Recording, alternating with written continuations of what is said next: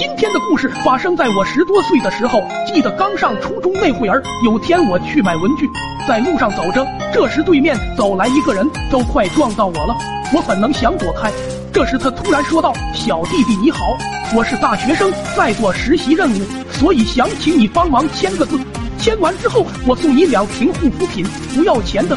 我低头一看，他手上拿着说的护肤品，还有一本记录本，上面密密麻麻的写着姓名、电话、年龄啥的。最引我注目的还有后面的付款金额。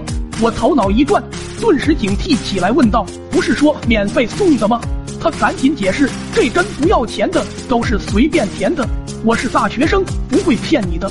也只怪自己涉世未深，贪图那护肤品。”于是我就把信息填好了，看我填完信息，他就原形毕露了，说道：“这护肤品原价是八十八一瓶的，现在只要二十八一瓶，两瓶就收你五十好了。”我疑惑的问道：“不是说过不要钱的吗？”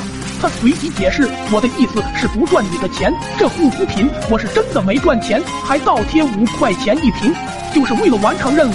我从小就是受过良好教育的人。”摆摆手说道：“那我还是不要了，我不能让你吃亏啊！”